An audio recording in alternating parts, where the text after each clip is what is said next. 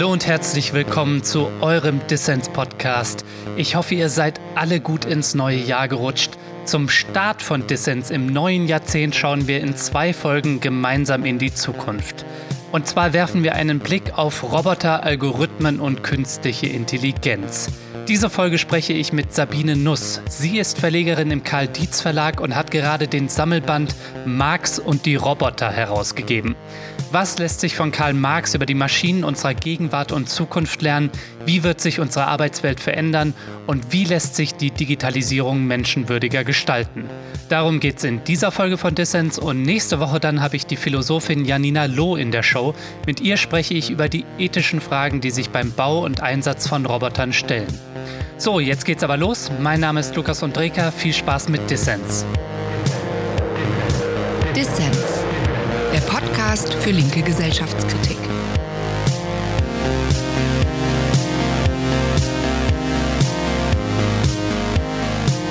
Sabine, schön, dass du beim Dissens-Podcast dabei bist. Ja, danke für die Einladung. Digitalisierung, Big Data und künstliche Intelligenz, das sind ein paar der Buzzwords, die uns gerade an jeder Ecke um die Ohren gehauen werden. Sabine, was hätte eigentlich Karl Marx zu all dem gesagt, wenn er noch unter uns wäre? Er hätte sich vor allen Dingen sehr intensiv damit beschäftigt und hätte es rauf und runter analysiert. Mhm. Und er wäre begeistert. Okay, inwiefern? Was hätte ihn begeistert? Er war immer begeistert von dem, was Technologie potenziell möglich macht mhm. und was Technologie an menschlicher Arbeitskraft potenziell ersetzen kann. Du siehst du, ich sage immer potenziell. potenziell, weil es äh, dann tatsächlich nicht so passiert. Ne? Also das hat er wahrscheinlich auch nüchtern betrachtet oder beobachtet. Ne? Genau, genau. Er macht schon eine Unterscheidung zwischen der potenziell technologischen Möglichkeit, Arbeitskraft zu ersparen und Arbeit zu erleichtern und zwischen der kapitalistischen Anwendung, die dann oft mal ähm, das nicht ermöglicht, dieses Potenzial. Mhm. Diese Unterscheidung ist bei ihm ganz zentral. Du hast ja gerade ein Buch zum Thema herausgegeben, Marx und die Roboter heißt es. Was können wir mit Blick auf den technologischen Wandel von einem Typen lernen, der 100 Jahre unter der Erde liegt? Also wieso sich mit Marx befassen? Also man kann sagen, dass Marx die allgemeinen Bewegungsgesetze des Kapitalismus analysiert hat und nicht den konkret empirischen Kapitalismus im England seiner Zeit. Mhm. Das heißt, wenn die denn so richtig analysiert sind, wie er sie analysiert hat, müssen die theoretisch auch im Kapitalismus des 21. Jahrhunderts Gültigkeit haben. Mhm. Er hat es auch selber gesagt. Er hat gesagt, wie diese verschiedenen Kapitalismen historisch konkret aussehen, welches Gesicht sie annehmen jeweils, ist in Raum und Zeit völlig unterschiedlich und das sollen dann bitte die anderen äh, analysieren. Er selber hat England nur als Beispiel benutzt, um zu illustrieren, wie diese Bewegungsgesetze auf einer sehr allgemeinen Ebene funktionieren. Mhm. Das ist der eine Grund, warum man von Marx noch eine Menge lernen kann, weil er sich ja auch sehr stark gerade mit technologischer Entwicklung beschäftigt hat, was er allerdings unter dem Begriff der Produktivkraftentwicklung, komplexer Begriff, ist auch komplex, äh, subsumiert hat. Ich wollte gerade sagen, ne, also du hast es ja auch schon erwähnt, Marx hat ja den Kapitalismus quasi noch mehr oder weniger in seinen Kinderschuhen mitbekommen. Also die erste industrielle Revolution. Heute äh, sprechen dann viele von der vierten industriellen Revolution, Industrie 4.0. Was können wir dann jetzt mit Blick auf diesen neuen Stand der Produktivkräfte und der weiteren Entwicklung der Produktivkräfte, die ja noch zu erwarten ist, von Marx dann lernen? Also zum einen vielleicht noch mal ganz kurz, was er eigentlich mit Produktivkraft meint. Im Grunde genommen mhm. ist die Produktivkraft nicht nur Technologie. Das gehört bei Marx sehr viel mehr dazu, wie zum Beispiel überhaupt den Durchschnittsgrad des Geschicks der Beschäftigten, also die, der Ausbildungsgrad sozusagen, oder die Entwicklungsstufe der Wissenschaft und inwiefern die angewendet werden kann beim technologischen Einsatz und so weiter. Das heißt, es gehört sehr viel mehr zu Produktivkraft als jetzt einfach nur Technologie oder Technik. Mhm. Und im Grunde genommen das Wichtige ist, dass die Produktivkraft der jeweilige historische Stand dir etwas darüber aussagt, wie gut Produktivität zu steigern ist. Also wie gut bin ich in der Lage, mehr Produkte oder Dienstleistungen effizienter herzustellen, als ich das vor dem Einsatz einer Technologie oder vor dem Einsatz einer bestimmten Produktivkraft konnte. Mhm. Deshalb ist das so wichtig. Und das sieht man jetzt auch schon relativ deutlich, hört man jetzt vielleicht raus, worum es eigentlich geht. Es geht um die Steigerung der Produktivität. Mhm. Wenn ich jetzt von der Steigerung der Produktivität spreche, ist das kein Selbstzweck. Ne? Also per se ist ja nichts dagegen zu sagen, dass man versucht, mehr Produkte in schnellerer Zeit herzustellen, wenn der Bedarf dafür da wäre. Aber in der kapitalistischen Gesellschaft ist der Zweck gar nicht so sehr die Bedürfnisbefriedigung, das ist nur das Mittel, sondern da geht es vorwiegend darum, ich sage jetzt mal auf einer ganz allgemeinen Ebene, den Profit zu maximieren. Das ist der Zweck. Mhm. Und den kann ich unter Umständen anders maximieren als mit Maschinen, zum Beispiel mit menschlicher Arbeit, wenn sie billiger ist als Maschine. Mhm. Also menschliche Arbeit steht immer in Konkurrenz zu Maschinerie, weshalb sie auch nicht einfach per se eingesetzt wird, nur weil sie da ist. Ja, das ist interessant, dass du das sagst. Ich habe nämlich beim Lesen des Buches, das du mit herausgegeben hast, Marx und die Roboter, musste ich irgendwie an so ein witziges Video denken, was schon eine ganze Weile alt ist. Mhm. Ich spiele, glaube ich, gerade einfach mal den Clip und wir hören da kurz rein. Das kennen wahrscheinlich auch viele Leute, die jetzt zuhören. Der Gerät wird nie müde. Der Gerät schläft nie ein. Der Gerät ist immer vor der Chef im Geschäft und schneidet das dünne Fleisch schweißfrei. Ja, Sabine, du hast es gehört, ne? Ja, ne? Der Gerät wird nie müde, der Gerät nie ein. Genau. Der Gerät richtig. ist immer vor dem Chef im Geschäft und schneidet das Dönerfleisch schweißfrei. Ja. Das ist quasi ähm, ja das Argument dafür, doch im Dönerladen die menschliche Arbeit abzuschaffen und durch einen Roboter zu ersetzen, weil Menschen eben auch mal einschlafen, vielleicht mal aufmüpfig sind, streiken und schwitzen tun sie ja auch noch die Menschen. Und ihr fragt ja auch in eurem Buch, welcher Kapitalist bei klarem Verstand möchte da eigentlich noch weiter Arbeiter anstellen, wo es doch eigentlich äh, das Potenzial der Automatisierung gibt. Aber warum hat sich der Gerät oder die Automaten, die Algorithmen bisher noch nicht in unserer Dönerbuden und in der restlichen Wirtschaft durchgesetzt?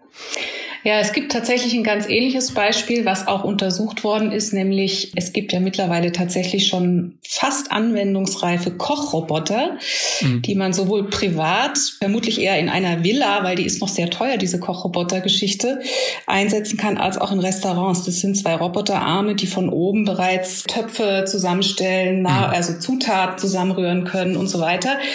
Potenziell wäre sozusagen der Koch eigentlich überholt, wenn man sich diesen Kochroboter anguckt. Nichtsdestotrotz äh, sind diese Kochroboter kaum noch irgendwo zu sehen. Mhm. Und das liegt wahrscheinlich zum einen daran, dass es einfach noch sehr, sehr teuer ist und Köche immer noch sehr, sehr billig zu haben sind, sag ich jetzt mal so. Wenn wir jetzt mal nicht von diesen totalen Michelin-Star-Kochs ausgeht, ist es im Moment tatsächlich noch so. Man kann nicht genau sagen, wie das wird, wenn diese ähm, Kochroboter tatsächlich dann mal in den Produktionspreisen runtergehen, weiß man nicht. Mhm. Dann gäbe es wahrscheinlich noch kulturelle Aspekte, dass es einfach vielleicht möglicherweise dann ein Alleinstellungsmerkmal wird, wenn man sagt, bei uns wird noch mit einem Mensch gekocht. weiß man alles nicht, aber das Wichtige ist eben, der Mensch steht in Konkurrenz zur Maschine und deshalb wird sich das so schnell in verschiedenen Bereichen noch gar nicht durchsetzen, auch wenn es technologisch möglich wäre. Mhm. Es gibt noch einen anderen Grund, warum an anwendungsreife Technologie äh, nicht eingesetzt wird, selbst wenn sie günstig zu haben wäre. Das haben wir auch in einem Aufsatz in unserem Buch behandelt. Da geht es um die sogenannten Leichtbauroboter. Das sind einfach kleinere Roboterarme, die nicht mehr hinter dem Zaun stehen, sondern die bereits neben einem Menschen stehen können auf dem Tisch und mit ihm gleichzeitig arbeiten könnten an einem Bauteil. Da gibt es aber momentan, obwohl die gar nicht so teuer sind, erst vielleicht zehn Anwendungsfälle in Deutschland, wo das eingesetzt wird in der Industrie, weil die Integration von solchen neuen Maschinen in ein komplexes, bislang gut eingespieltes hm, Produktionsteam gar nicht so einfach ist. Man braucht dazu abermals Experten, Wissen, also lebendige Arbeit, die dann wiederum dabei hilft, das zu integrieren. Das heißt, es ist auch schon wieder eine Frage dann der Kosten, inwiefern sich ein Unternehmen darauf einlässt, so Leichtbauroboter jetzt zu kaufen. Mhm.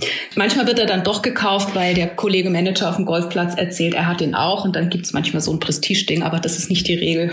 Das heißt aber letztendlich ja, dass menschliche Arbeit einfach zu billig ist. Also wenn wir als Linke irgendwie das menschliche Maß an Arbeit auf ein Minimum reduzieren wollen, weil wir vielleicht morgens fischen, am Nachmittag irgendwie ein gutes Buch lesen wollen und uns abends als Kritiker betätigen wollen, da muss doch das doch eigentlich das Ziel sein, dass wir immer mehr Bereiche automatisieren, also zumindest Bereiche die Routinetätigkeiten sind, oder? Ja, das wäre wünschenswert. Diese ganzen Studien, die jetzt im Moment voraussagen, also das war so ein bisschen auch der Hype der letzten, würde ich mal sagen, so zwei, drei Jahre, dass wir uns vor einer technologischen Massenarbeitslosigkeit stehen sehen in der Zukunft. Mhm. Die basieren genau auf solchen Berechnungen, dass sie sagen, potenziell würde jenes Berufsbild so und so viel Prozent Routinearbeiten beinhalten. Die könnte man ersetzen durch Maschine. Und so kommt auch diese Rechnung mit dem Koch zustande. Ne? Mhm. Und es findet aber, wie gesagt, nicht statt. Und klar, man kann beobachten, wenn das Lohnniveau niedrig ist, ist die Tendenz, eher menschliche Arbeitskraft zu beschäftigen, größer als Maschinen zu kaufen. Aber wie beobachtest du das denn jetzt? Also es wird ja von vielen das Szenario ausgemalt, dass die erneute industrielle Revolution, die wir jetzt erleben, Algorithmen, Roboter, künstliche Intelligenz, dass die potenziell viel mehr Menschen, menschliche Arbeitskraft ersetzen, auch Kopfarbeit, als das noch bei anderen industriellen Revolutionen der Fall war. Ist da also überhaupt nichts dran oder ist da in einem gewissen Maße was dran oder wie würdest du das bewerten? Es ist immer schwierig mit Prognosen. Ich halte mich da immer sehr zurück, ähm, weil man kann es halt nie so genau wissen. Hm. Aber wenn man sich die Geschichte anguckt, und aus der Geschichte kann man ja immer ein bisschen was lernen, dann beobachten wir, dass es diesen Diskurs und diese Voraussagen immer wieder gegeben hat bei neuen Technologieschüben. Mhm. Dass es also auch zu der Zeit, als die elektrische Schreibmaschine eingeführt wurde, gesagt wurde, oh, wir werden jetzt 40 Prozent aller Büroarbeitskräfte ersetzen was nicht der Fall war. Also man kann das immer beobachten, dass das ein immer wiedergehender äh, Diskurs ist und auch die äh, jüngsten Voraussagen, wenn man jetzt mal sagt, man guckt sich welche an von 1990 oder 95 in den USA, man kann eigentlich feststellen, dass die Beschäftigung eher zugenommen hat, trotz Automatisierung. Mhm. Ähm, und insofern müsste man sich genauer angucken, warum eigentlich hat die Beschäftigung zugenommen und vor allen Dingen, welcher Art der Beschäftigung, welche Jobs, wie waren die Löhne, wie waren die Arbeitsbedingungen, mhm. ähm, die haben sich jetzt nicht unbedingt verbessert. Davon ausgehend würde ich sagen, halte ich es für relativ unwahrscheinlich, dass unter den bestehenden Verhältnissen tatsächlich Arbeitskraft umfassend ersetzt werden würde, zumal ich mich dann auch fragen würde, wer kauft dann all diese Waren noch ein, wenn die Leute gar nicht mehr arbeiten und keinen Lohn mehr kriegen? Also das ist ja hm, ein Widerspruch in sich. Hm. Ist es das, was Marx mit diesem ominösen Gesetz der fallenden oder der Tendenz der fallenden Profitrate meinte, wenn, wo es darum geht, dass das Kapital den Mehrwert nur aus der lebendigen Arbeit ziehen kann, ist damit einfach beschrieben, dass wenn Vollautomatisierung irgendwann geschaffen ist, Roboter können ja keine Waren kaufen, ne? sind ja keine Konsumenten. Ist das damit gemeint oder? Weil ich habe das nie so richtig verstanden. Vielleicht kannst du mich da mal aufklären. Mm, das ist ein Widerspruch auf jeden Fall, ein Aspekt, mhm. dass die lebendige Arbeit tatsächlich die einzige Quelle der Wertschaffung ist. Und das ist ja auch ganz logisch. Nur Menschen können ähm, sich reproduzieren, indem sie tätig sind. Mhm. Jetzt könnte jemand kommen und sagen, na ja, aber der Roboter, der macht ja jetzt auch schon ganz viel eigenständig und selbstständig. Da würde ich denken, der Roboter ist im Grunde genommen nur ein etwas ausgefeilteres, verlängertes Werkzeug immer noch unter der Kontrolle des Menschen. Also wenn wir den Strom abstellen, dann kann der Roboter gar nichts. Mhm. Sollte der Roboter irgendwann mal ein menschliches Bewusstsein qua künstlicher Intelligenz bekommen, was ich nicht glaube, und zu einem lebenden Wesen ähm, sich entwickeln und dann selbst auch sich organisieren können, sich reproduzieren müssen mit Arbeit und Tätigkeit, sich selbst, dann reden wir von was anderem, aber dann sind wir jetzt schon auf der Ebene von Science Fiction. okay. Und wenn der Mensch der Einzige ist, der sozusagen durch seine Bearbeitung der Natur mit Werkzeugen, mit Produktionsmitteln, mit Rohstoffen, äh, der sich reproduziert, aus dem Produktionsprozess ausgeschaltet wird durch Maschinen. Und er wiederum auch nur, und das ist ja genau das Kennzeichnen, an die Ergebnisse dieser Produkte kommt, indem er seine Arbeitskraft verkauft ja, das ist ja seine einzige Möglichkeit überhaupt, indem er Geld kriegt, Lohn. Mhm. Äh, dann ist er abgeschnitten von dem Zugang zu den Naturprodukten, ob es jetzt äh, von Robotern, Maschinen oder sonst was gemacht werden. Das ist auf jeden Fall einer dieser Widersprüche. Ja, und diese Tendenz jetzt zur Robotisierung oder Automatisierung oder zumindest die Erwartung daran, dass die Roboter bald mehr Bereiche in der Produktion übernehmen werden, die führt ja zu so einer witzigen Situation, dass sich Leute auf der Linken wie auch die Chefs im Silicon Valley einig sind, dass man doch ein Grundeinkommen braucht. Mhm. Weil, weil eben dann ja die Leute trotzdem noch irgendwie ein Einkommen, was dann entkoppelt ist von Lohn eben, haben, um dann eben Produkte zu konsumieren. Mhm. Ja, das ist ganz interessant, ne? dass das jetzt dann beide wollen. Ja. ja. Ich kann mich nicht erinnern, wann das jemals so war, dass die Arbeitgeberseite auch mal das Grundeinkommen gefordert hat. Au außer jetzt vielleicht jemand mit einem explizit sozialen äh, Anliegen, wie jetzt dieser äh, DM-Konzernchef der, glaube ich, das schon sehr viel länger fordert. Ähm, das zeigt, dass da offensichtlich was dran ist an dieser Befürchtung. Die Frage ist wahrscheinlich, in, in welcher Höhe es dann ausgezahlt wird, ne? Und wer die Kosten übernimmt und ob dann vielleicht am Ende sich die Leute dann doch noch irgendwie in der Crowdwork-Blase, die es ja jetzt schon gibt, irgendwie mit äh, fragmentierten Arbeiten irgendwie verdingen müssen, weil die Kohle eben nicht reicht, um die Mieten in der Stadt zu zahlen oder ähnliches. Ne? Genau. Es ist aus der Perspektive, ich sage jetzt mal so, des Kapitals, ist es ja so, dass Arbeitskraft nach wie vor in Massen auf jeden Fall notwendig ist, weil irgendjemand muss ja diese ganzen Waren produzieren, mit denen man dann seinen Profit maximieren kann. Hm.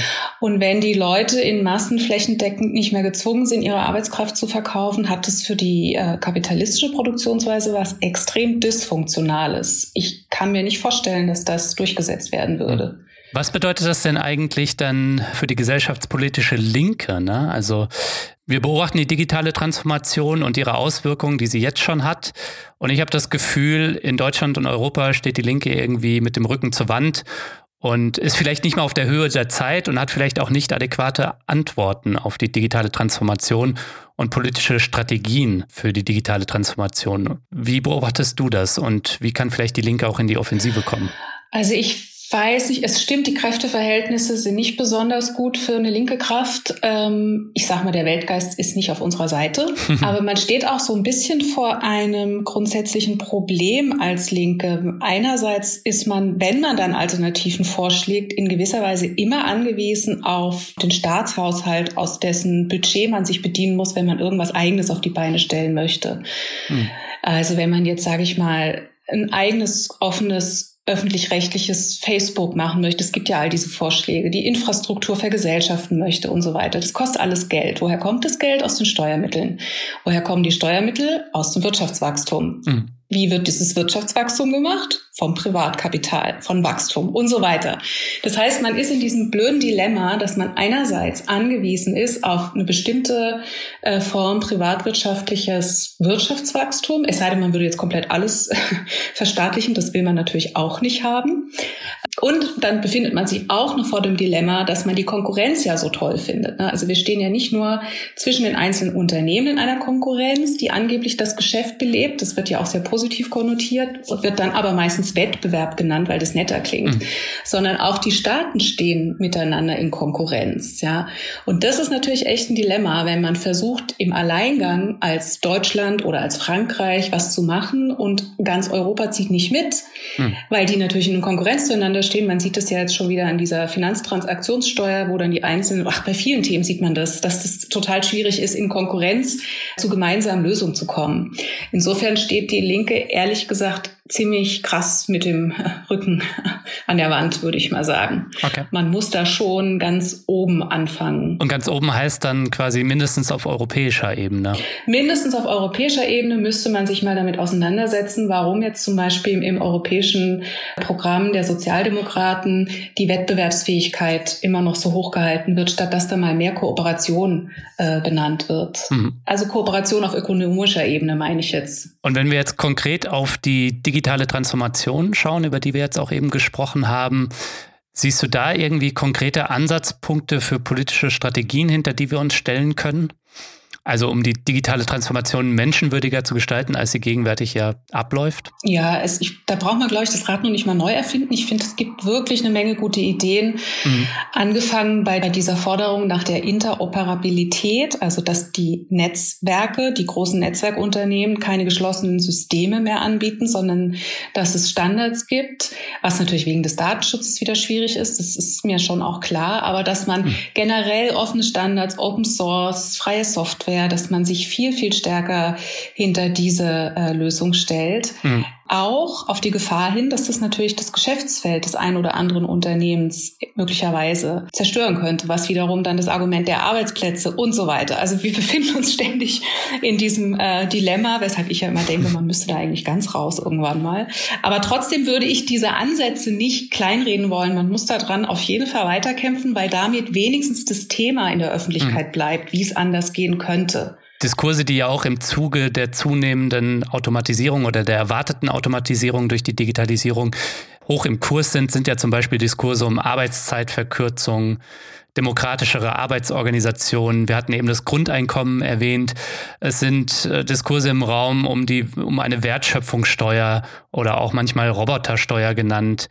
Wo siehst du da so das meiste Potenzial und wie kriegen wir das vielleicht auch hin, diese Kämpfe zusammenzufügen? Also zunächst mal, glaube ich, muss man sich ein bisschen der Ambivalenz dieser alternativen vielen, vielen Vorschläge, die es gibt, bewusst werden, weil auch ich sage jetzt mal, eine gut funktionierende kapitalistische Marktwirtschaft ist zum Beispiel nicht interessiert an Monopolbildung, hm. weil da zu viel Preisdiktat passieren kann, was wiederum dem Markt und der, und der Wirtschaft schadet. Deshalb wird auch von der Seite, die den Markt grundsätzlich befürwortet, äh, werden auch Vorschläge kommen, wie zum Beispiel die Monopolisierung, die Kartelle aufzubrechen. Das ist jetzt nicht per se positiv, das meine ich aber mit Ambivalenz. Trotzdem ist es eine wichtige Forderung. Mhm um das Gemeinsame oder das Verbindende rauszukehren, an dem sich dann entlang alles sozusagen hm, abbilden lässt, als Folie sozusagen, würde ich denken, man muss sich diese Unternehmen angucken, was genau sie aus welchem Grund eigentlich machen. Also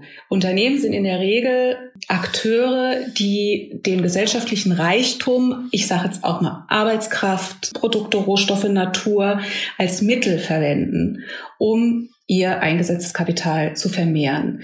Und eine inneren Dynamik, die dem zugrunde liegt oder die dem innewohnt, führt eben dazu, dass es eine soziale Ungleichverteilung gibt. Das ist davon nicht zu trennen. Mhm. Aber dieses Verhältnis zur Welt als Mittel zur Vermehrung von Kapital müsste ganz leicht verschoben werden, indem quasi das Verhältnis zur Welt zum Selbstzweck wird. Das klingt jetzt sehr abstrakt, aber man könnte vielleicht ähm, an diesen Commons zeigen, dass es da nicht darum geht, auf Teufel komm raus Dinge zu verkaufen, auf Teufel komm raus zu wachsen, zu wachsen, zu wachsen, auf Kosten von Natur und Mensch, sondern Dinge dann herzustellen, wenn wir sie wirklich brauchen, hm. was im Umkehrschluss bedeuten würde, dass wir sie dann nicht herstellen, wenn wir sie nicht wollen, dann könnte man nämlich sich zurücklehnen und mal nicht arbeiten. Also das heißt, es wäre auf einer allgemeinen Ebene eine Umdrehung dieses Zweck-Mittel-Verhältnisses und davon ausgehend müsste man dann die ganzen Vorschläge abklopfen, ob die diesem Kriterium genügen. Viele tun das, aber viele unbewusst.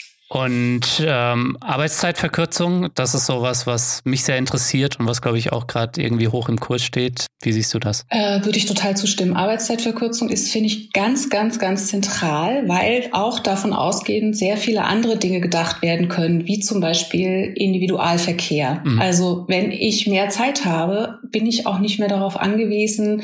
Also habe ich einfach auch für mehr Zeit für andere Tätigkeiten und für andere Gänge. Ich finde auch, dass von der Arbeitszeit her vieles äh, zu denken ist. Mhm. Aber wie gesagt, da man das wieder in Konkurrenz macht zu anderen Ländern oder Unternehmen, kann das nur auf einer gemeinsamen, ich sage jetzt mal mindestens europäischen Ebene passieren.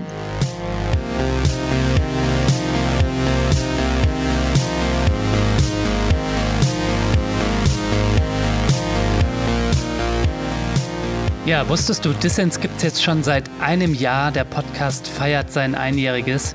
Wenn dir gefällt, was du hörst, dann werde doch jetzt Fördermitglied von Dissens und unterstütze diesen Podcast. Helfen kannst du schon mit 2 Euro im Monat. Das ist weniger als eine Tasse Kaffee.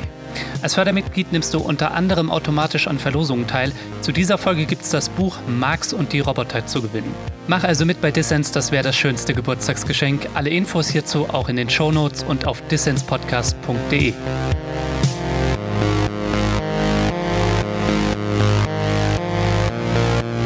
Ihr hört den Dissens-Podcast. Zu Gast ist die Verlegerin und Autorin Sabine Nuss. Sabine, erzähl mal kurz, wie kam eigentlich die Idee zu dem Buch und was sind alles so Themen, die ihr im Buch behandelt? Also, Marx und die Roboter haben wir deshalb rausgegeben oder ja, ich bin auf die Idee gekommen, weil mich dieser Diskurs, den ich vorhin schon ähm, erwähnt habe, mit der technologischen Massenarbeitslosigkeit, äh, irgendwann genervt hat, weil ich gedacht habe, damit wird den Leuten Angst gemacht, das lähmt die Leute, das führt wiederum zu Konkurrenzverhältnissen, dann haben wir noch weniger Arbeit, jetzt kommen noch mal Fremde und dann das noch und jenes noch. Und ich dachte, das ist ein gefährlicher Diskurs und der stimmt wahrscheinlich sowieso nicht. Und wir müssen jetzt uns mal Marx anhören, was der jetzt dazu zu sagen hätte, weil ähm, der hat ja zu Technologie sehr viel kluge Dinge gesagt. Und darum habe ich gedacht, jetzt gucken wir uns mal an, was ist denn wirklich los und sind diese Prognosen überhaupt seriös? Und das war im Grunde genommen der Auslöser. Und dann ist aber das Buch sehr viel breiter geworden, weil ursprünglich wollte ich mich hauptsächlich so ein bisschen mit Roboter beschäftigen, weil ich auch einen kleinen persönlichen Spleen habe. Ich mag Roboter. und dann habe ich aber gemerkt, das ist ein bisschen zu eng fokussiert und dann ist es sehr viel breiter geworden. Da ging es auch um Digitalisierung in der Landwirtschaft und Arbeitsverhältnisse, Crowdwork und was im Moment eben alles gerade diskutiert wird, fast. Mhm. Also zwei wichtige Aspekte haben wir rausgelassen, Ökologie und Militär. Da wollen wir nachher auch noch drüber reden, über die Ökologie. Aber jetzt hast du gerade gesagt, du hast so einen kleinen Roboter-Spleen. Das musst du mir jetzt schon erklären, was du damit meinst, Sabine. Äh, also ich habe noch keinen Staubsaugerroboter zu Hause. aber ich bin neidisch auf Bekannte von mir, die einen haben. Okay. Und ich habe schon gebeten, dass sie mir einen kleinen Film davon schicken, weil ich das faszinierend finde. Keine Ahnung warum. Ich habe schon immer ein Faible gehabt für jeden technischen okay, okay. letzten Scheiß, den es jetzt irgendwie gerade gibt. Ich weiß nicht, woher das kommt, hat mich schon immer interessiert. Ich habe schon, als ich als äh, Kind zu Weihnachten mein äh, zum ersten Mal so einen Kassettenrekorder, also hörst du schon mein Alter, Kassettenrekorder geschenkt bekommen habe. Das erste, was ich gemacht habe, ich habe den heimlich auseinandergebaut in alle seine Bestandteile weil ich wissen wollte, wie der funktioniert. Okay. Also das ist keine Ahnung, woher das kommt. Und du hast als Kind irgendwie so mit Lego Technik so Roboter gebaut, die sich von selbst bewegen und sowas, oder? Nein, ich glaube, das gab es leider noch gar nicht zu meiner Zeit. Das gab es zu meiner Zeit und ich war immer ganz neidisch auf die Leute, ich, ja. die das irgendwie hatten. Aber ich hatte so, so pneumatisches Lego Technik, also wo man irgendwie mit so Druckluft zumindest irgendwie so einen Kran äh, bewegen konnte und so, ne? Also die kleinere Variante dann. Cool. Ja, aber das Buch liefert also aus meiner Sicht so einen nüchternen Blick auf Technik, weil es gibt ja auch von links so ein bisschen so technologieaffirmierende Diskurse.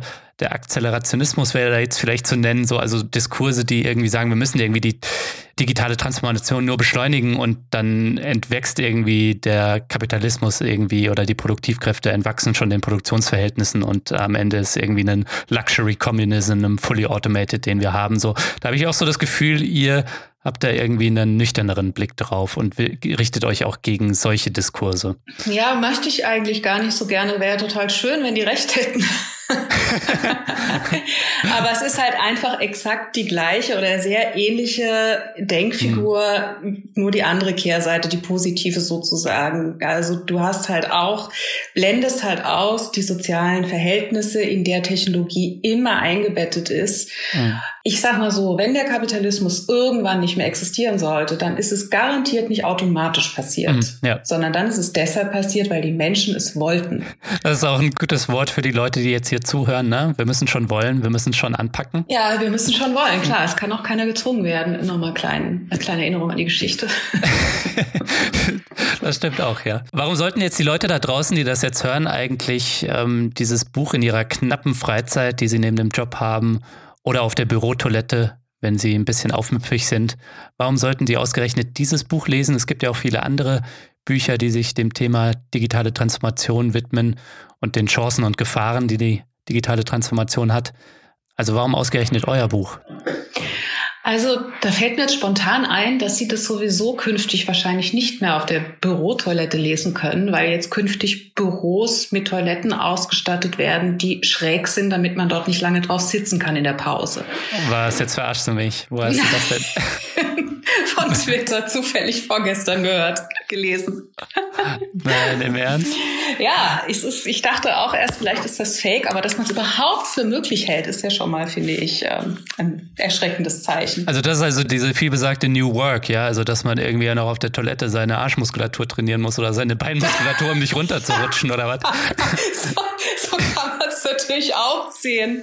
Stimmt, das wäre dann wahrscheinlich wieder die Sabotageaktion des widerständigen Arbeiters oder Arbeiterin, äh, dann dann einfach solche Techniken zu entwickeln, dass sie trotzdem lange drauf sitzen können. Okay, aber du hattest eine andere Frage. Das ist jetzt ein bisschen Oder die internalisierte Herrschaft, weil die Leute irgendwie ihre Arschmuskulatur eben selbst optimieren ne? und irgendwie voll geil finden, dass der Chef jetzt so eine Toilette eingeführt ich hat. Ich glaube, es lässt sich tatsächlich jetzt beliebig weiterspinnen, dieses Thema. genau, aber deine Frage war, warum man dieses Buch, äh, Mann oder Frau, dieses Buch lesen sollte, im, im Vergleich zu vielen anderen, die es jetzt gibt. Ne? Also ich würde mal sagen, zum einen, weil wir, wie du das ja auch richtig festgestellt hast und was ja auch in den vielen Rezensionen, die wir bekommen haben, immer wieder mal betont wird, unaufgeregt mit dem Thema umgehen.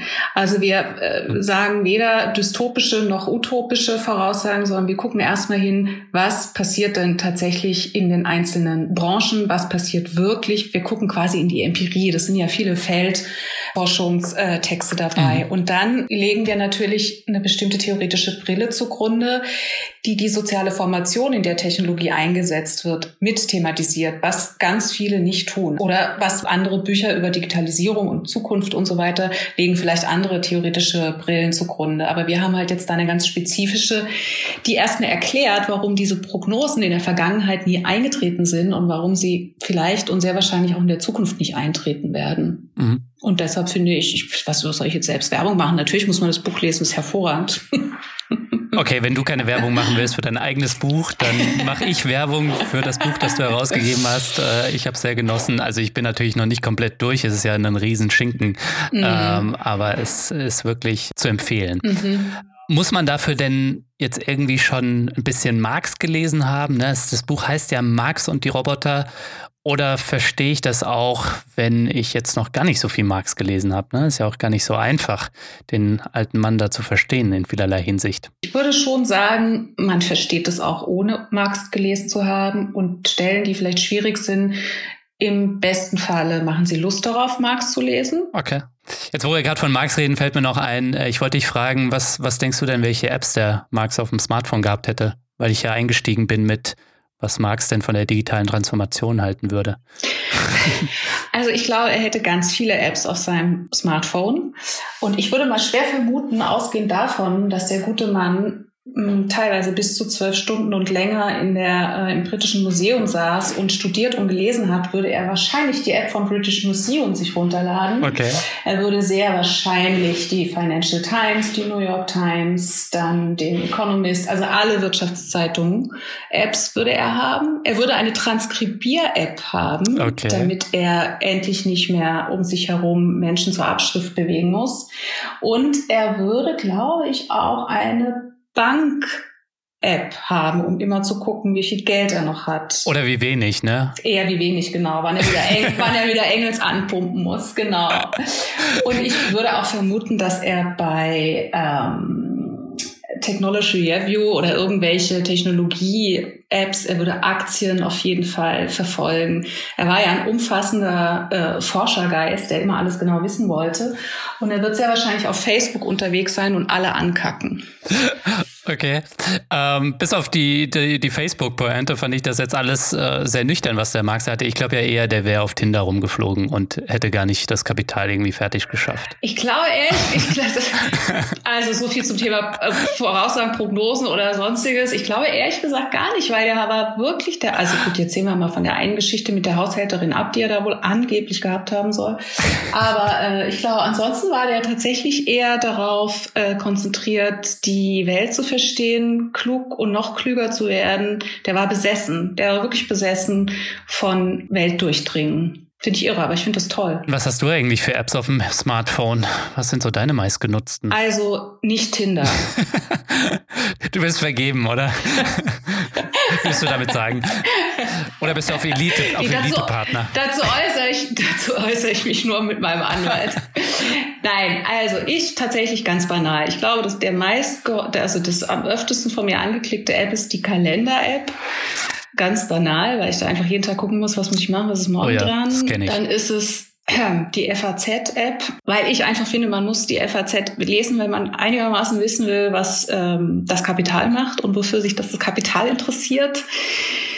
Äh, und dann hm, klicke ich noch relativ oft auf die ähm, Chat, die diversen Chatkanäle, Apps, die es so gibt. Weil ich mittlerweile fast gar nicht mehr telefoniere. Du bist also jetzt ja. eine Ausnahme. Du, du machst dann nur so Sprachnachrichten. Ich habe jetzt die Sprachnachrichten für mich entdeckt. Ich habe das lange verweigert, auf WhatsApp und auf äh, Telegram oder auf Signal Sprachnachrichten zu verschicken, sondern habe immer getippt. Und jetzt bin ich auch der Sprachnachricht zum Opfer gefallen. Wirklich? Ja. Das, das verstehe ich gar nicht. Das ist ja voll der Widerspruch in sich. Dann kann man ja auch telefonieren. Das hat ein Freund letztens auch zu mir gesagt. Wieso schickst du mir so ellenlange Sprachnachrichten? Wir können doch einfach telefonieren. Aber ja. ich weiß nicht manchmal so ein Telefonat, das verläuft dann ja auch äh, nicht, wie man es will. Also es ist irgendwie. Das ist auch wieder, das finde ich auch ein total spannende, äh, spannendes Phänomen, dass man gar nicht mehr in den unmittelbaren Kontakt möchte mit Menschen, weil man sich dann irgendwie Gefahr laufen könnte. Der andere könnte noch fragen, und wie geht's dir so? Und man kommt nicht raus. Das ist, das ist doch bestimmt der Grund, oder? ja, das könnte vielleicht Unterbewusstsein, auch wenn ich das jetzt hier nicht zugeben möchte vor allen Leuten, dass ich irgendwie ein asozialer Mensch bin und deswegen Sprachnachrichten verschicke. Wobei ich letztens dachte, es ist zumindest besser, als einfach Text zu tippen, weil ich ähm, das Gefühl habe, dass mir Freunde, die ich jetzt zum Beispiel in München habe und die ich lange nicht gesehen habe, dass die mir dann sehr nah sind. Mhm. Aber ja, vielleicht wäre Telefonieren, das Good Old Telefon dann vielleicht doch die bessere Variante. Was ich nur kurz sagen wollte, ähm, ich habe übrigens auch kein Tinder auf dem Handy. Mhm. An alle Leute da draußen. Ich bin nämlich vergeben. Mhm. Aber ich Tinder sehr gerne für Freunde.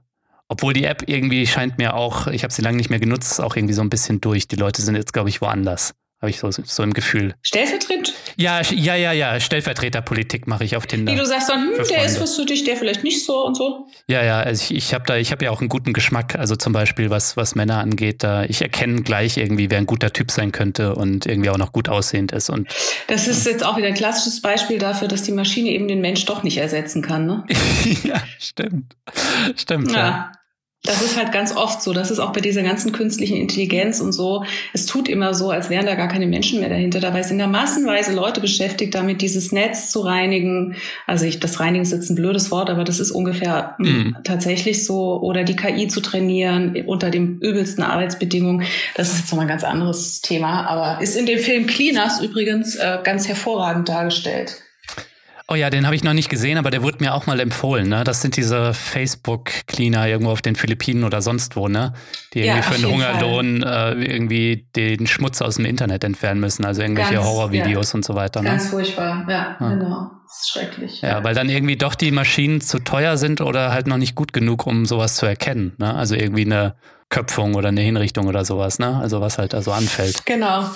Das ist, die trainieren damit quasi ihrerseits abermals die Algorithmen. Also arbeiten an ihrer Selbstabschaffung dann wiederum. Genau, ja, richtig. Okay. Ja, ja, Was genau. jetzt nicht das Schlechteste ist, wenn das irgendwann nicht mehr ein Mensch machen muss, oder? Ja, auf jeden Fall. Also schöner wäre es noch, wenn man nichts hätte, was man aussortieren ja. müsste aus dem Netz. Ne? Ja, guter Punkt. Aber guter gut, Punkt. Ja. du, Sabine, hast du eigentlich gute Vorsätze fürs neue Jahr? Oder? Ja. Echt? Habe ich. Mhm einen wahnsinnig originellen, den ich Komm, mich auch nicht los. schäme, hier kundzutun. Ich möchte nämlich endlich mit Rauchen aufhören. Mm, guter Vorsatz. Mhm. Und das ist der eine Vorsatz. Und der andere ist, ich möchte gerne unbedingt mir angewöhnen, Alltagshandlungen bewusst zu vollziehen. Mhm. Das wird schwieriger. Also doch irgendwie den Staubsauger bewusst in die Hand nehmen und die Wohnung bewusst sauber machen und nicht den Roboter es machen lassen? Nee, das meine ich gar nicht, sondern ich, ich, nee, nee, ich meine äh, nicht die EC-Karte im BVG-Ticketautomaten stecken lassen, nicht den Schlüssel am Müllhaus stecken lassen, aus Versehen, nicht aus dem Haus gehen und den Herd anlassen und so weiter. Das passiert alles nur, weil ich währenddessen ständig darüber nachdenke, ob wir es jetzt mit einem Profitratenfall zu tun haben oder nicht. Also das natürlich. Also nur als jetzt mache ich natürlich jetzt in diesem konkreten Fall nicht, aber über andere Sachen in der Richtung. Aber das geht nicht. Man muss die Dinge, wenn man sie tut, dieses neue Modewort, diese neue ähm, hier Selbstfindungsindustrie hat ja dieses Modewort Achtsamkeit geprägt. Da ist leider was dran.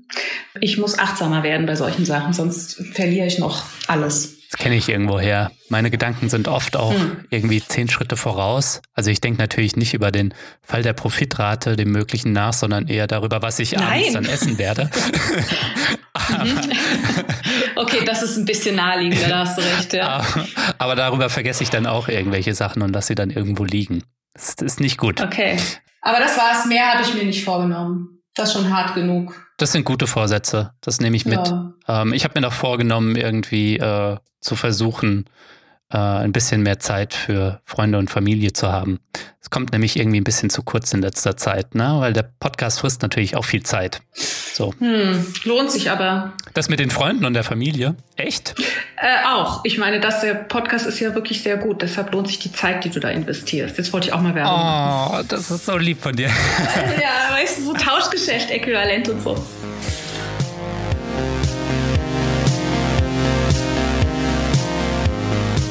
Ja, an dieser Stelle möchte ich noch mal kurz erwähnen, dass 270 Fördermitglieder diesem Podcast hier Dissens eine Perspektive geben.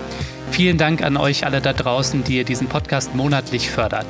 Aber wir brauchen noch mehr Leute. Wir brauchen auch deine Unterstützung. Und wenn du noch nicht dabei bist, dann mach doch jetzt mit bei Dissens. Das geht schon ab 2 Euro im Monat. Du sorgst damit nicht nur dafür, dass wir weiterhin gute Ideen für alle da draußen senden können, sondern nimmst auch an den automatischen Verlosungen teil. Auch zu dieser Folge gibt es wieder was Schönes zu gewinnen. Schau mal in die Show Notes. Mach also mit bei Dissens. Es lohnt sich.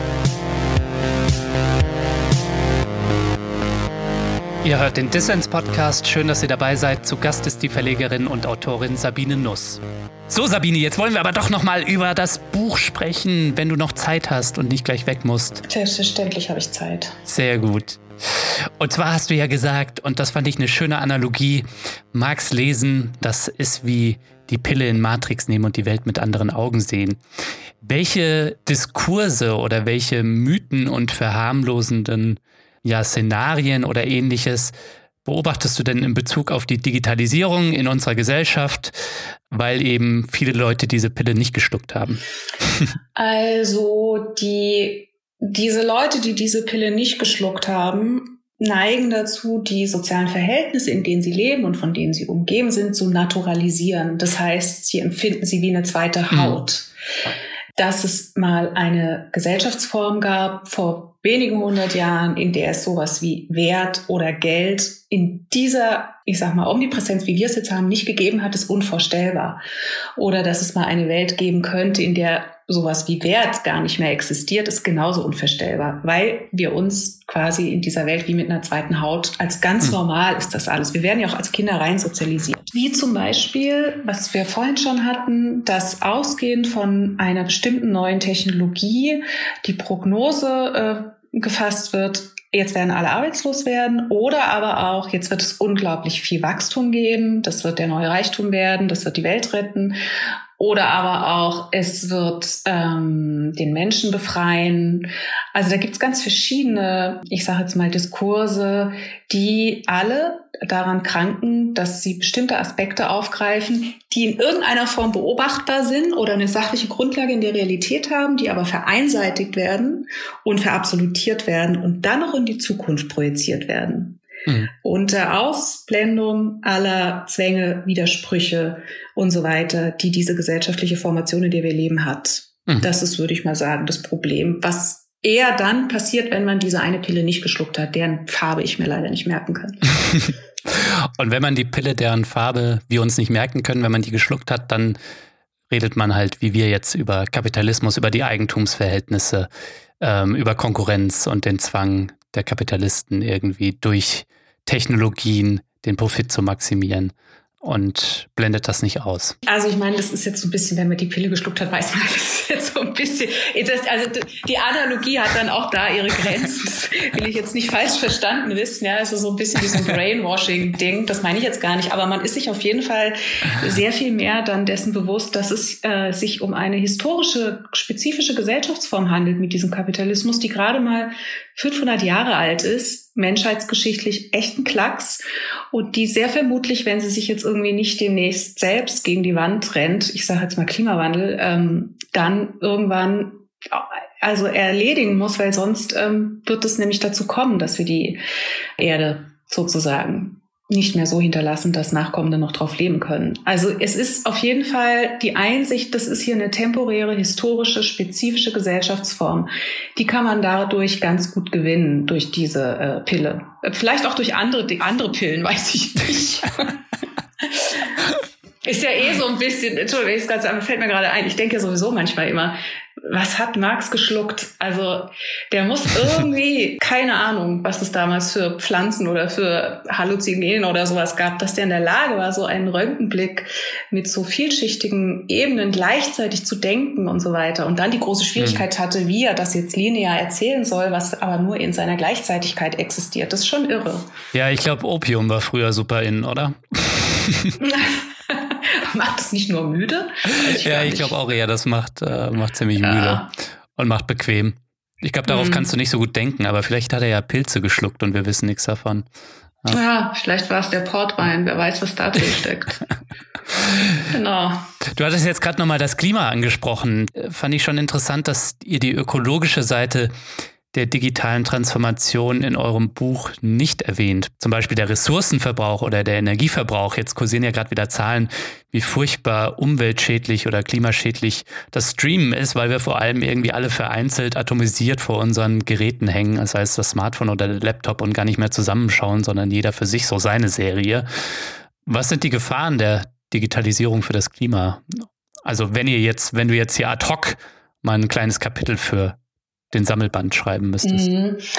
Ähm, das war ehrlich gesagt unsere Absicht, was äh, unterzubringen in diesem Buch, auch zum Thema spezifische mhm. Rohstoffausbeutung und äh, Krisen, Konfliktgebiete, in denen diese ausgebeutet werden und Energieverbrauch in der digitalisierten Welt sozusagen. Mhm. Das ist uns auf dem Weg leider aus verschiedenen Gründen ähm, abhanden gekommen, das Thema. Und wir haben es dann nicht mehr geschafft, so schnell neu zu organisieren. Es ist auf jeden Fall ein total wichtiges Thema. Ich habe das jetzt auch gelesen neulich, dass es irgendwie die Digitalisierung, insbesondere Energieverbrauch, auch ähm, demnächst an gleicher Stelle stehen soll wie Fliegen, also vom, von der Schädlichkeit, mhm. von der Klimaschädlichkeit. Und das ist ja. natürlich die totale Katastrophe. Ähm, ist natürlich auch klar, weil das ist halt das Wachstum. Ne? Also ich meine, wie kann man, es war ja mal so eine Zeit lang so ein Modediskurs, die Immaterialisierung und die Dematerialisierung der Ökonomie äh, durch die Digitalisierung, wo ich damals schon immer gedacht habe, aber warum? Wir haben doch trotzdem alle Kabel, Unterseekabel und mm, Rechenzentren. Hardware, Rechenzentren, Rohstoffe, Kupfer, Lithium, was weiß ich alles. Ich verstehe gar nicht, warum der Fokus immer so stark auf dieses was ist daran eigentlich immateriell? Also habe ich noch nie verstanden.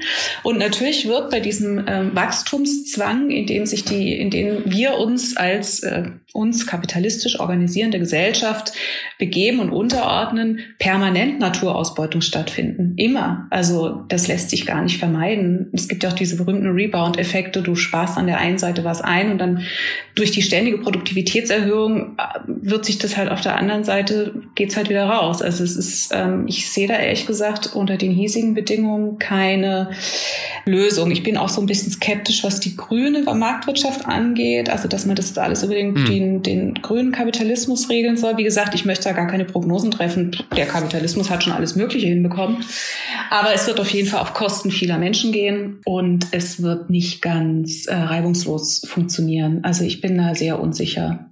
Mhm.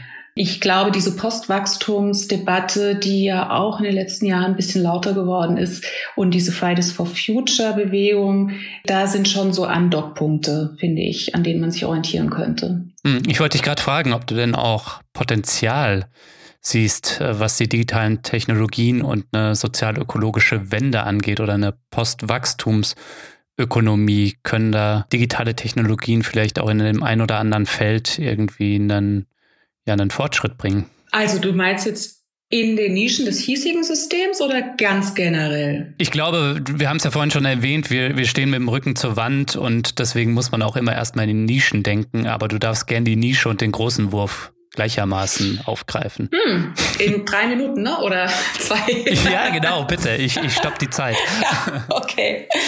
Also es gibt ja so ähm, zu den existierenden äh, großen proprietären geschlossenen Technologiekonzernen, ich sage jetzt mal wie Facebook oder so, gibt es ja alternative auf Open Source basierende Projekte. Die sind leider nicht so richtig bekannt. Aber da gibt es auch welche, hm, wo man zum Beispiel sich entscheiden kann, basieren die auf Rechenzentren, die erneuerbare Energien verwenden. Also das, ich glaube, das ist wirklich Nische, Nische, Nische.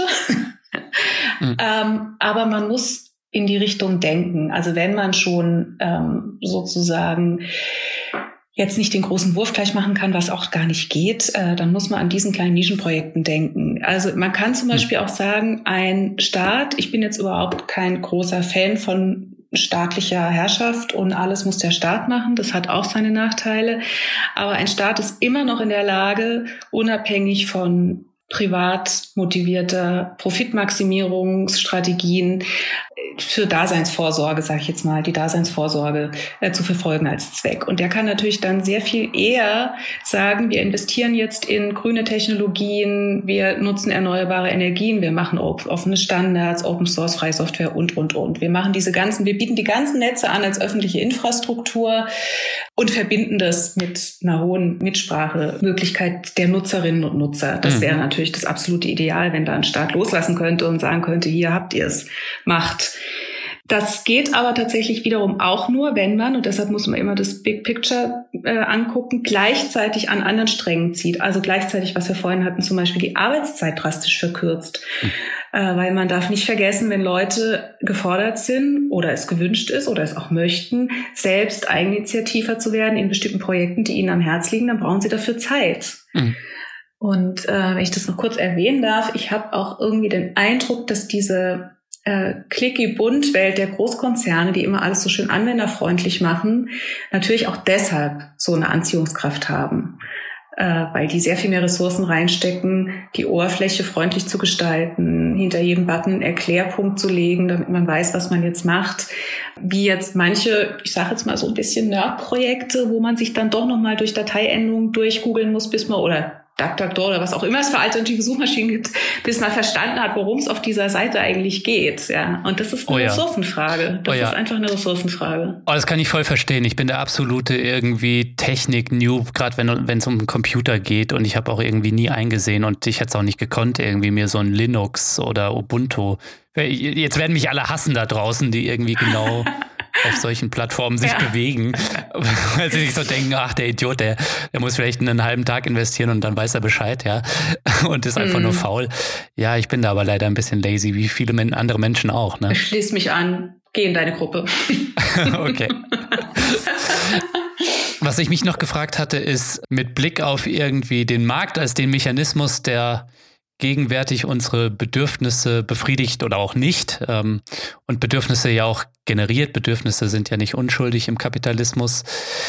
Siehst du denn da auch Chancen durch die digitalen Technologien irgendwie eine Art von Demokrat für eine, für eine Art von demokratischer Wirtschaftsplanung? Das wird ein, in einem Part in eurem Buch kommt das so kurz ein bisschen vor. Da wird so ein bisschen das Szenario gemalt, dass das ja auch Potenziale birgt, weil wir irgendwie vernetzt und intelligenter durch die digitalen Technologien irgendwie der demokratischen Wirtschaftsplanung teilnehmen können, die halt nicht zentral, zentralisiert ist, wie es in der Sowjetbürokratie war. Ähm, ja, ich finde es immer so ein bisschen, ja, auf jeden Fall könnte ich mir das vorstellen. Aber de facto ist es ja interessant, dass das alles jetzt schon passiert. Okay. Also wenn ich in einem großen Konzern bin, ähm, ich sag mal so, ich bin jetzt ein großer Supermarkt, äh, Großhändler, irgendwas und abends äh, gucke ich auch nicht nur, wie viel Umsatz habe ich gemacht in Form von Geld und Zahlen, sondern ich gucke, wie viel Milch ist rausgegangen, wie viel Butter habe ich verkauft, wie viel Hosen und so weiter. Ich mache immer eine doppelte Zählung. Also das ist so ein bisschen das, also die stoffliche Seite und die Seite des, der Wertform. Das wird jetzt auch schon gemacht. Mhm. Ich bestelle nicht, weiß ich nicht was, ähm, schick mir mal, keine Ahnung, Orangensaft für 100 Euro, sondern ich muss schon sagen, so und so viel Liter. Das heißt, diese äh, Koordination und die äh, Logistik, die passiert jetzt bereits über Informationstechnologien vermittelt auf Basis von stofflichen Mengen. Mhm. Und wenn man sich mal anguckt, wie viel ähm, Anteil des Güterverkehrs international ist der große, große Anteil innerhalb von Konzernen, konzerneigenen Töchtern und so weiter. Also nicht über den Markt. Und innerhalb von großen Unternehmen oder überhaupt von Unternehmen ist der Anteil der Planung und der Abstimmung sehr, sehr hoch. Ich finde diese Entgegensetzung von Markt und Plan mhm. eine ziemlich erkenntnisstörende Dichotomie, sage ich jetzt mal. Weil der Kapitalismus ist auch eine Planwirtschaft mhm. in gewissem Sinne. Nur ist die Frage, zu welchem Zweck wird im Kapitalismus geplant? Das ist eher die Frage und nicht Markt oder Plan. Und insofern bin ich natürlich relativ sicher, dass eine nicht kapitalistische, nicht auf privat ähm, marktorientierte Ökonomie auch funktionieren würde, mit Hilfe der neuen Informationstechnologien sehr wahrscheinlich sogar besser und effizienter als zuvor. Das glaube ich auch. Mhm. Die Frage ist dann eher, wenn wir jetzt nicht mehr automatisch alles nur zu produzieren, um zu verkaufen, um möglichst viel Profit zu machen, das ist ja so ein automatisierter mh, mm, äußerer Zwang, den wir uns ja unterordnen, wo wir gar nicht mehr nachdenken müssen, sondern wenn wir jetzt wirklich entscheiden müssen, äh, wollen wir so viele Autos haben, wollen wir nicht wirklich den öffentlichen Nahverkehr ausbauen. Also wenn wir endlich frei wären von diesem Wachstumszwang und wirklich frei entscheiden könnten nach unseren Bedürfnissen, dann müsste man sich Entscheidungsmechanismen und demokratische Formen überlegen, wie das entschieden wird. Von der Logistik Technisch ist dann kein Problem mehr, glaube ich, das zu produzieren. Aber die Entscheidung ist dann die wichtige Frage. Ja, aber es ist interessant, dass du schon erwähnt hattest, also diesen Punkt, dass ja in Unternehmen auch geplant wird oder immer geplant wird. Und die Planung nimmt ja zu mit auch Zunahme der digitalen Potenziale, also zum Beispiel künstlicher Intelligenz, also Plattformen, Riesen wie Facebook, äh, wie, wie Amazon zum Beispiel, gefüttert durch unsere Daten natürlich, ähm, schlagen uns ja schon Produkte vor, also äh, wiederum Bedürfnisse, die wir ihnen spiegeln. Ne? Mhm. Manches davon ist vielleicht falsch, aber da entsteht so ein Vorhersagepotenzial dieser künstlichen Intelligenz, äh, das sich vielleicht auch anders nutzen ließe als im Dienste des Profites. Ja, auf jeden Fall, klar. Aber ich sag dir, wenn hier mal jemand vor meiner Tür steht und klingelt und sagt, hier, du hast letzte Woche den und den Kaffee bestellt, was ich übrigens nie tue online, nur mal by the way. äh, und hier ist er wieder. Ich glaube, ich würde irgendwie sagen, geh wieder. Also nicht in dieser Gesellschaft, gerne gerne in anderen. okay, da bist du dann doch zu sehr Datenschützerin. Ja, das finde ich auch ein bisschen übergriffig, weil könnte ja sein, ja. dass sie vielleicht doch mal die Marke, wir haben ja so eine bunte Warenvielfalt hier, ich könnte ja vielleicht doch jede Woche eine andere Marke wollen. Sabine, wir sind am Ende angelangt. Vielleicht kannst du uns als Ausblick nochmal eine steile These bieten, was wir als gesellschaftspolitische Linke morgen anpacken müssten, um dann zum großen Übermorgen zu kommen. Um dann zum roten, rot-bunten, grünen Übermorgen zu kommen. okay. Betätige dich als Science-Fiction-Autorin. ich ähm, finde dieses Beispiel, was hier gerade in Berlin diskutiert wird, ähm, mit der, unter dem Label dieser Kampagne Deutsche Wohnen und Co. enteignen, mhm. die ähm, fordern ja, dass alle Immobilienkonzerne, die mehr als 3000 Wohneinheiten zum Eigentum haben und sie einzig mit dem Zweck vermieten, ihre Rendite zu steigern, dass die vergesellschaftet werden. Ich sage jetzt ganz bewusst nicht enteignet, weil juristisch ist es eine Vergesellschaftung. Mhm. Und diese Vergesellschaftungsidee geht weit darüber hinaus. Sie unterfüttern das sozusagen damit, dass dann bei der Bewirtschaftung dieses Hauses die Mieterinnen in Vertretung, die sie sich selbst wählen, Menschen aus der Stadtgesellschaft, Menschen aus der Hausverwaltung, Menschen aus der, aus dem Senat gemeinsam paritätisch gleichberechtigt darüber bestimmen können, wann die Miete erhöht wird, was instand gesetzt wird und so weiter. Das finde ich einen ziemlich guten Schritt in die richtige Richtung. Mhm. Dass man Wohnen nicht mehr als Mittel benutzt, damit einige wenige ihre Rendite steigern können, sondern dass man Wohnen nur noch dazu nutzt, wofür es eigentlich da sein sollte, nämlich zum Wohnen. Und dass vor allen Dingen diejenigen, die drin wohnen, auch selbst darüber mitbestimmen können, was passiert. Hm. Das sollte so ein bisschen die Richtschnur schneiden. Ich würde versuchen, so viel wie möglich der privatwirtschaftlichen Logik zu entziehen. Und zwar nicht, weil ich die Unternehmer alle böse finde. Ich habe eigentlich überhaupt gar kein Problem mit denen. Ich habe auch keinen Sozialneid. Die sollen ihre Yachten haben. Aber sie benutzen uns und den Reichtum, den wir erschaffen haben, um sich selbst Privatreichtum anzueignen, den wir geschaffen haben. Und ich finde, das hat dann irgendwie Grenzen. Mhm. Das große Ganze wäre meines Erachtens ein bisschen das möchte ich gerne mit einem Zitat illustrieren. Das geht jetzt aber wirklich in den Bereich Utopie. Oh, schieß los. Gibt nicht genug gute Utopien gegenwärtig. Gerade in der Popkultur gibt es zu viel Dystopien. Also ich möchte Utopien. Ich komme jetzt aber auch wieder mit einem ganz alten Schinken. Ich, ähm, möchte gerne an eine schöne Szene erinnern. Und zwar in dieser Science-Fiction-Serie mit jetzt nach Captain Jean-Luc Picard auf dem Raumschiff Enterprise, der sich immer sein Earl Grey Tee da aus dem Febber rausgezogen hat. Da war ja alles schon Replikator, konnte ja alles mit Molekülen irgendwie auf wundersame Weise ähm, hergestellt werden. Ähm, mhm. Aber ich meine, 3D-Drucker gibt's ja heute schon, wer weiß. Aber das Wesentliche ist gar nicht die Technologie und der Produktivkraftstand bei Enterprise, sondern war nämlich, er sagt zu einer Erdenbürgerin, als sie fragt, sowas glaube ich wie, wie teuer ist denn der Tee oder was soll ich da zahlen? Da sagt er, die Wirtschaft der Zukunft funktioniert anders. Im 24. Jahrhundert gibt es kein Geld. Der Erwerb von Reichtum ist gar nicht mehr die treibende Kraft in unserem Leben. Wir arbeiten nämlich, um uns selbst zu verbessern. Tja, und das finde ich irgendwie ganz schön. Also das ist sozusagen, das wäre die Utopie. Sabine, schöne Worte zum Schluss. Vielen Dank fürs Gespräch. Gerne, bitteschön.